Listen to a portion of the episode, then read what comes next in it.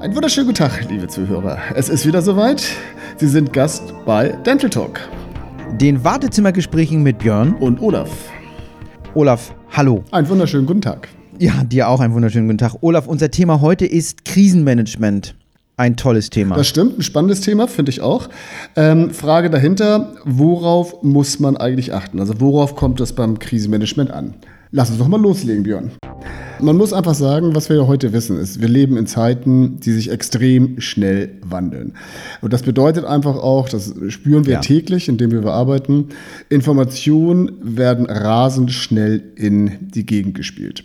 Äh, die Gefahr dabei, in Problemsituationen, und die tauchen hier einfach manchmal auf, können in kürzester Zeit Situationen außer Kontrolle geraten. Und wenn so etwas passiert, dann ist aktives Krisenmanagement gefragt. Und die Frage, die ich mir dabei gestellt habe, ist, habt ihr einen Plan in der Tasche, wie ihr bei euch mit so etwas umgeht? Spannende Frage, die ich dir natürlich so nicht beantworten würde. Habe ich mir fast gedacht. Ähm, aber sagen wir mal so, also es schadet nichts, wenn man ein funktionierendes Kommunikationssystem mit entsprechendem Netzwerk im Unternehmen hat. Und das haben wir. Von daher sind wir, ähm, also wir haben jetzt nicht den festen Plan, weil ich weiß auch noch nicht für welche Krise, aber wir haben natürlich die Fähigkeiten und die Fertigkeiten und die Tools, um kommunikativ solch eine Situation natürlich zu managen.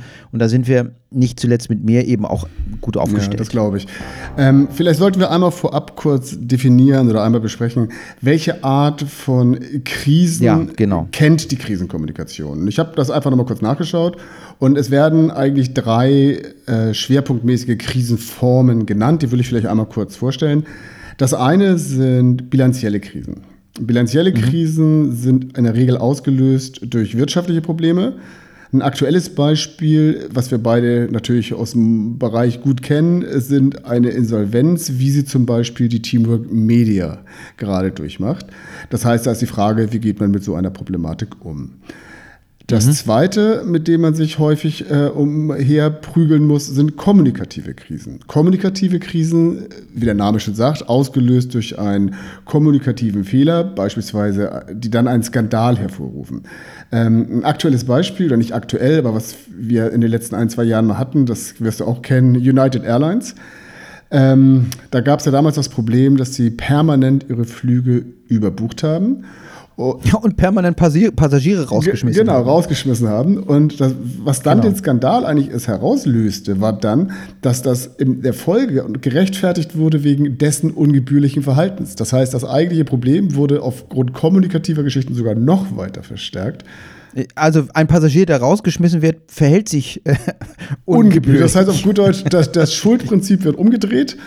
Genau. Und wenn du dann natürlich einen entsprechenden Aufschrei hast, dann bist du als Unternehmen im Prinzip fast schon aufgeschmissen. Dagegen kannst du kaum noch was genau. machen. Genau. Und ein dritter häufig genannter Bereich sind einfach operative Krisen.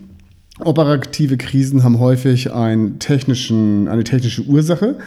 Auch hier gibt es ein aktuelles Beispiel, was wir im Dentalbereich hatten äh, letztes Jahr oder dieses Jahr. Das war die Apobank. Da gab es ja eine IT-Umstellung, ähm, die massive Probleme und entsprechend auch massive Beschwerden hinter sich hergezogen hat. Mhm. Ähm, mhm. Ja, das war ein Beispiel, hast du sicherlich auch mitbekommen. Fällt dir ja. noch aktuell ein anderes Beispiel ein? Beispiel jetzt gerade nicht, aber wo würdest du eigenverschuldete Krise durch zum Beispiel schlechte Produktqualität hinpacken und was ich auch noch schlimm finde, ist so das Brechen des Leistungsversprechens, was wiederum den Markenkern beschädigt. Wo würdest du die beiden Sachen hinpacken? Mhm. Also wenn man der Definition folgt, dann ist das für mich eigentlich relativ klar, dass eine eigenverschuldete Krise, also gerade Produktpolitik, ist für mich operativ, weil ja. das ist technisch ausgelöst. Ich habe okay. irgendwie ein Produkt erstellt, was einen Fehler hat. Mhm. Ähm, es gibt aber auch das Problem natürlich, wie du es eben genannt hast, das Leistungsversprechen, was gebrochen wurde. Äh, das ist Kommunikation, weil das Leistungsversprechen baue ich ja eigentlich erst in meiner Kommunikation auf, durch die Positionierung, durch Headlines, durch Slogans. Wenn da etwas in die Hose geht, ist das eigentlich, finde ich, ein kommunikatives Problem.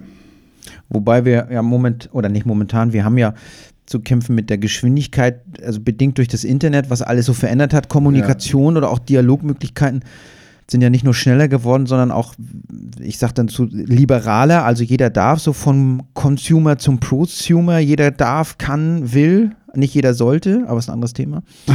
ähm, in jedem Fall sind Kommunikation und Dialog fragmentierter geworden, wenn man ja, so will. Ja. Und vor allem eins, es ist so direkter, unmittelbarer und größtenteils auch leider anonymer. Und Wobei die halt Anonymität mit Sicherheit eines der größeren Probleme auch darstellt, durch die ganzen Trolls, die allein schon durchs Netz laufen. Ganz genau. Wir, wir, haben eben diese unzähligen digitalen Plattformen und Kanäle und die haben zu so einer völlig neuen Form des Sendens oder sagen wir es mal trolliger des Meinungs- und Botschaftenabsonderns geführt, mit gänzlich neuen Wegen. Ja. Und da muss natürlich die Krisen-PR oder das Krisenmanagement komplett neu drauf reagieren. Genau, weil Anonymität führt zur Hemmungslosigkeit und Hemmungslosigkeit heißt, es ist, hat eine viel größere Wucht und Absolut. da musst du drauf reagieren. Absolut. Und mit dieser neuen, sagen wir mal, Offenheit oder Öffentlichkeit müssen sich auch Unternehmen auseinandersetzen und die sind dadurch auch eben viel häufiger Kritik ausgesetzt als noch vor 20 Jahren und dazu müssen sie erst oder damit muss man erst umgehen können, ja. weil fast jeder, jede Zahnarztpraxis, jedes Dentallabor, was sich so auf diesen Kanälen bewegt, hat schon mal mit Shit Stürmen und Stürmchen äh, so zu kämpfen gehabt. Und da ist halt die Frage, ob man gleich so Krisenmanagement äh, anbringen muss. Aber man muss in irgendeiner Form drauf reagieren. Ja, das stimmt. Ich meine, was man einfach gerne verdrängt, aber was man gleichzeitig erkennen muss, weil es macht das Hauptproblem aus. Eine Krise kommt immer ganz unerwartet. Die ist einfach da. Die, die poppt aus dem Nichts auf. Und wenn sie dann da ist, dann kann sie schnell eine hohe Tragweite haben. Also nehmen wir mal dieses Beispiel von der APO-Bank. Da ist äh, auf einmal technisches Problem, löst eine Reaktion aus und diese Reaktion bekommt eine Welle und dann ist die Frage, wie geht man damit um? Da hast du auf jeden Fall eine hohe Tragweite. Ja, das stimmt, aber ich bin nicht ganz bei dir. Ich würde dir jetzt in aller Höflichkeit etwas widersprechen. Einspruch. Einspruch, weil bei genauem Hinsehen haben sich doch viele Krisen abgezeichnet und angedroht, weil sie gerne hausgemacht sind. Aber klar, für den Fall, dass es einen so unerwartet erwischt, sollte man vorsorgen und sich bei Zeiten eine funktionierende Kommunikationsmechanik installieren. Wie heißt es so schön, es macht wenig Sinn, sein Schwert erst dann zu schärfen, wenn du an den Haaren herbei in die Arena geschleift wirst. Eine sehr schöne Metapher, Herr. Danke. Aber vielleicht noch ein Gedanke. Du musst ja auch nicht alles oder man muss ja nicht alles intern abbilden. Dafür muss man auch nicht immer Ressourcen aufbauen, eigene Ressourcen. Man sollte nur wissen, welchen gut gebrieften Profi man dann irgendwann ins Rennen schicken kann und ihn nicht erst suchen, wenn es dann zu spät ist. Ne? Ja, das ist ja häufig das Problem. Du hast halt Mikromanager, die dann der Meinung sind, sie müssen müssen alles irgendwie selber machen und damit häufig gegen die Wand laufen. Weil entscheidend ist ja für mich die Frage, wie kann ein Weg aus der Krise erfolgreich aussehen? Das heißt, wenn man sich aus meiner Sicht mit Krisenmanagement auseinandersetzt und man versucht, eine Situation äh, zu lösen, bedeutet eigentlich, dass man zunächst einfach mal die Krise als solche akzeptiert. Mhm. Und wenn man clever ist, die auch als Chance betrachtet, weil jedes Problem, was irgendwann mal am Ende gelöst ist, hinterlässt ja auch einen Lernprozess. Das setzt aber voraus, dass ich erstmal überhaupt als Führungskraft in diese Problematik einsteige, sie annehme und auch aktiv äh, begreife davon ausgehen, einfach mal die Situation analysiere. Was ist überhaupt passiert? Was hat das Problem ausgelöst?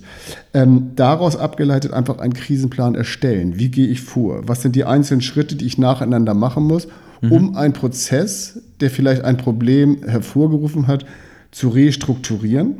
Aber das Ganze bringt mir natürlich nichts, wenn ich nicht die Leute, die daran beteiligt sind, mitnehme. Sowohl diejenigen, die den Prozess erstellen, als auch diejenigen, die vielleicht das Opfer waren. In dem Moment, wo ich kommuniziere, zeige ich auf, wo will ich hingehen. Ich zeige mhm. aber auch, ich habe das Problem verstanden. Was dann am Ende bedeutet, ich habe einfach aus der Krise gelernt. Und wenn ich aus der Krise gelernt habe, habe ich schon viel getan, um ein Problem in der Zukunft zu minimieren. Gilt ja auch für die häusliche Ehe. Aber ähm, ähm, nochmal, jetzt muss ich nochmal scharf nachwürzen. Krisenplan, wie genau sieht so ein Krisenplan aus? Frage 2, was meinst du mit restrukturieren? Und ja, drei aus der Krise lernen ist klar. Aber was ist ein Krisenplan und, und was meinst du mit restrukturieren? Na gut, also was ich meine ist, du brauchst vor allem, wenn du an ein Problem rangehst, eine klare Struktur. Äh, du musst einfach mit klarem Blick draufgehen, weil das führt dazu, wenn du es sauber analysierst, dass du einfach die Krise als solche erkennst und nur eine, ein Erkennen und ein Strukturieren führt dazu, dass du es am Ende auch bewältigen kannst. Weil was alle Krisen gemeinsam haben, ist, sie basieren in irgendeiner Form auf einen Fehler, der irgendwo gemacht wurde auf sich ändernde Gegebenheiten, die ich vielleicht vorher nicht mit eingerechnet habe. Und mhm. das bedeutet einfach, und da sind wir dann beim Restrukturieren, ich muss versuchen, das zu erkennen, was passiert ist. Ich muss die Ursachen einmal analysiert und ganz klar benannt haben und dann muss ich reagieren. Und zwar reagieren auf zwei Geschichten. Zum einen situativ, also sofort, indem ich das, was dieses Problem ausgelöst hat, abschalte, äh, ja. ändere. Und restrukturieren heißt gleichzeitig im Zeitverlauf auch verstehen, dass so etwas nicht nochmal vorkommen sollte. Und das heißt, ich muss meine Aktion zukünftig darauf ausrichten, dieses Risiko zu minimieren. Am Ende aber, und das ist für mich eigentlich das Aller, Allerwichtigste, muss ich die richtigen Schlüsse daraus ziehen. Ja, Denn okay. es darf sich einfach nicht wiederholen und ich muss Maßnahmen in petto haben beim nächsten Mal, die ich sofort aus der Schublade hole, ohne den ganzen Prozess erneut durchlaufen zu müssen. Das schreit ja nach dem klassischen Krisenmanager. Lohnt es sich? Braucht man so einen, äh, muss man so einen beschäftigen? Also ich persönlich sollte sagen, man, sollte immer irgendwo einen haben. Das ist egal, ob das jetzt der, der Zahnarzt ist, der vielleicht seine Praxismanagerin mit der Aufgabe auch beauftragt, einfach mal zu schauen, was im Netz an Bewertungen da ist, aber halt auch im größeren Unternehmen, wo solche Sachen eine viel größere Dynamik bekommen können. Mhm. Seine Aufgabe ist einfach, zu verhindern, dass Dinge außer Kontrolle geraten. Und das folgt einfach auch der Logik, die ich eben schon gesagt habe. Er soll analysieren und erkennen und vor allen Dingen dann im Fall der Fälle schnell eine Lösung bereitstellen. Ja. Allerdings, und das muss man sich auch bewusst sein, wenn man als Krisenmanager in irgendeiner Form im Unternehmen oder wo auch immer operiert, wird es Druck geben. Und diesen Druck muss ich aushalten können, weil da gilt es auch immer Widerstände zu überwinden, weil jede Reaktion auf eine Krise bedeutet auch Veränderung. Veränderung tut Leuten immer weh, das mögen nicht immer, alle. Immer, ja. Ja, wie soll man sagen, Krise ist so ein großes Schiff. Und da kann es immer irgendwie nur einen geben, der so die Kommandos gibt. Ich bringe noch ein Sprichwort. Auf jedem Schiff, das dampft und segelt, gibt es einen, der die Sache regelt.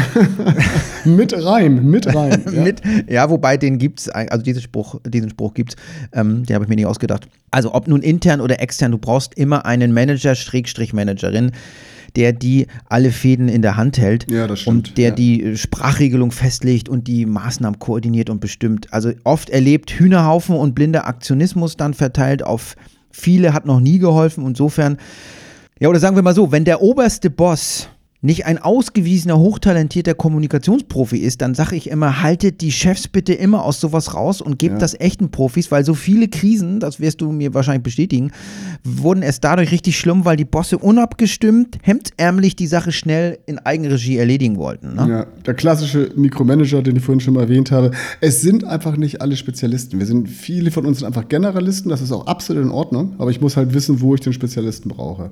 Ganz genau. Aber vielleicht mal grundsätzlich ausgedrückt. Wo hat denn das Krisenmanagement aus deiner Sicht im Dentalbereich eine besondere Bedeutung? Warum brauchen wir das da? Ja, wahrscheinlich nicht nur im Dentalbereich, aber immer da, wo es um Haftung und Gewährleistung bzw. Schädigung von Patienten geht, da kann das dann auch gleich richtig schnell immer abgehen. Da ist professionelles Krisenmanagement angesagt. Ob nun ähm, die Farbe oder die Form nicht richtig getroffen wurde, ist wahrscheinlich nicht so kritisch wie Fehlfunktionen oder Schäden oder Verletzungen. Und wie gesagt, da ist ein Profi äh, ratsam.